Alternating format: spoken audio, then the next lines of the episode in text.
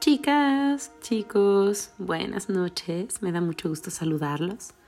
El tema del día de hoy me parece muy interesante y muy pertinente porque ahora que hemos estado encerrados en nuestras casas, a lo mejor hemos notado ciertas actitudes de nuestra personalidad con mucho mayor claridad que cuando estamos en nuestro ambiente y en nuestro contexto general.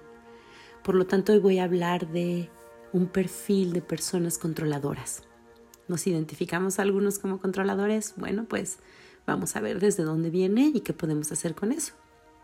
La herida de la traición es la que hace que una persona tenga actitudes muy controladoras. ¿Alguna vez sientes que debes controlar todo y a todos? Si no es así, ¿sueles sentirte enojado frustrado? ¿Te molesta que te mientan y te cuesta trabajo confiar en los demás?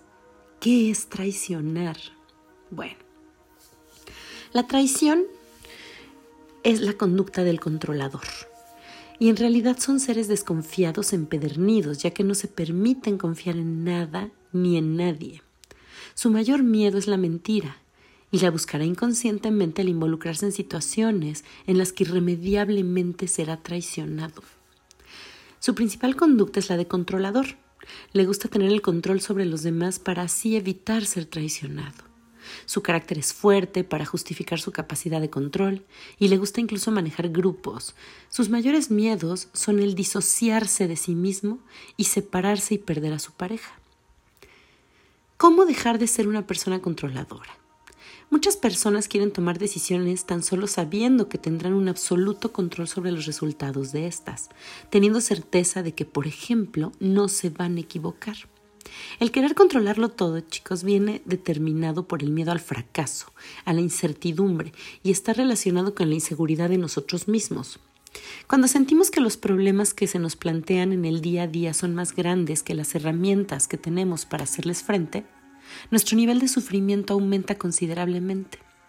Uno de los mecanismos de defensa que tenemos para que eso no suceda es evidentemente tratar de controlar el entorno, para que no aparezcan dichos problemas, o para que si aparecen, sepamos o creamos saber manejarlos y solventarlos. Bueno, en muchas ocasiones esa imposibilidad de controlar genera tal nivel de ansiedad que se alivia a través de conductas maniáticas o incluso obsesivas relacionadas, por ejemplo, con la limpieza, con el orden, donde la persona tiene la ilusión de ejercer algún tipo de control. Todos nosotros hemos sido educados para buscar la seguridad, tanto en la pareja como en el trabajo, en la familia, con los hijos. Todos nosotros hemos sido educados para buscar esa seguridad, pero no nos han preparado para los cambios, por ejemplo, el desempleo, el divorcio o incluso la aparición de una enfermedad. Paradójicamente, se nos educa para la búsqueda constante de la estabilidad. Aspiramos a tener garantías de que todo permanecerá igual, que será estable, que será seguro. Y esto es tan absurdo como pedir que siempre sea de día, Planificar, prepararse, encargarse con responsabilidad de los asuntos, ser precavidos, resultan acciones positivas y se traducen en una conducta que apoye el logro de nuestros propósitos y nuestra vida cotidiana. Pero cuando el querer tener todo bajo control se lleva ya a un extremo, tendemos a ser intolerantes con los errores y a instalarnos en la frustración. En cambio, tener un control sin llegar a ser obsesivo es algo bueno, porque nos limita de actividades o conductas que son dañinas.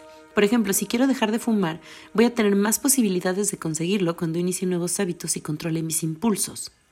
Si las cosas no salen como uno desea, surge ese miedo a qué pasará y a querer controlarlo todo, pero todo no se puede controlar. ¿Cómo dejar de ser una persona controladora? Bueno, primero, hay que perder el miedo al fracaso.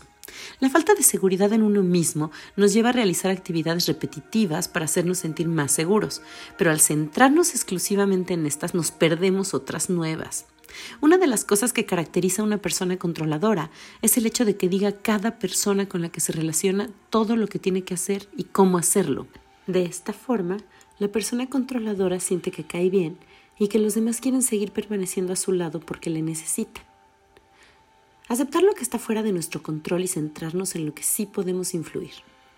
Todos tenemos una serie de preocupaciones que rondan por nuestra mente, pero no podemos controlarlas todas. Separa las que puedes tener bajo control y las que no. Las que puedes controlar están bien relacionadas con tu opinión, con tus comportamientos, con tus juicios, mientras que las otras tienen que ver con lo que piensan y hacen los demás, o con incluso efectos de la naturaleza, como un huracán, un terremoto. Por tanto, una buena práctica sería aceptar lo que está fuera de nuestro control y poner nuestra mirada y esfuerzo en aquello que sí podemos influir y cambiar. Lo demás debemos obviarlo, porque por mucho que queramos no vamos a poder cambiar nada. Analizar en qué momento aparece el miedo o la ansiedad. Analiza también en qué momento aparece el sentimiento de ansiedad, estrés o miedo y pregúntate por qué apareció y qué hubieras hecho si no hubiera aparecido. Aprende a gestionar los pensamientos negativos. No se trata de obviar nuestros pensamientos negativos o esconderlos, sino de aprender a manejarlos, intentar aprender de los errores y sacar de lo malo alguna oportunidad y nuevas alternativas. Delegar. Aprende a delegar tareas en otras personas. Querer hacerlo todo tú y convertirte en un jefe mandón y estresado al que ninguno de sus colaboradores le gusta ver por la oficina no es recomendable para crear un buen clima de trabajo. Tienes que confiar en tu equipo también, dejar que todo fluya. Tienes que ser más flexible. Si quieres dejar de ser controlador, olvídate de planear tu día desde que te levantas hasta que te acuestas. No puede ser así porque justo te estás volviendo una persona bastante controladora. Tienes que ser flexible en tus horarios, eh, si surgen imprevistos personales. ¿Por qué no cedes y aplazas esa tarea pendiente para mañana a primera hora? Quizás esos cambios de última hora, como puede ser no sé, llevar a alguien al médico, este, quedarte con tu familia o a lo mejor ver un amigo que te necesita, no te van a suponer un gran impacto y te van a hacer sentir mucho mejor. Entonces, en realidad, una persona controladora puede empezar a hacer ejercicios de conciencia, primero dándose cuenta de en qué momento siente ansiedad por la posibilidad de perder el control. Y esto, chicos, va muy relacionado con el con, el, con la grabación anterior en donde les hablaba del tema de aceptación, porque cuando no estamos aceptando alguna circunstancia en nuestra vida nos trae sufrimiento e inarmonía. Asimismo, cuando yo estoy queriendo controlarlo todo, me trae mucho estrés, incluso dolor o hasta miedo. Entonces tengo que identificar en qué momento yo me estoy volviendo una persona tan controladora que ya no quiero delegar, que siento que nadie lo hace exactamente como a mí me gusta, que siento incluso o pienso que nadie más lo puede hacer como yo. Y sabemos que hay personas mejores en ciertos aspectos que nosotros, que tienen más capacidades y aún así, con respecto a esos temas, no estamos dispuestos a soltarlo. Entonces empieza por hacer algunos ejercicios de conciencia y reflexión. ¿En qué momento soy controlador? Y acto seguido empieza a dejar de querer tener ese control y suéltalo. Incluso puede ser alguien más. Pedir ayuda no está mal. No podemos abarcarlo todo. Eso nos trae estrés, nos trae inarmonía. Soltar, fluir, es una de las claves para encontrar la paz real. Yo espero que este post te haya servido.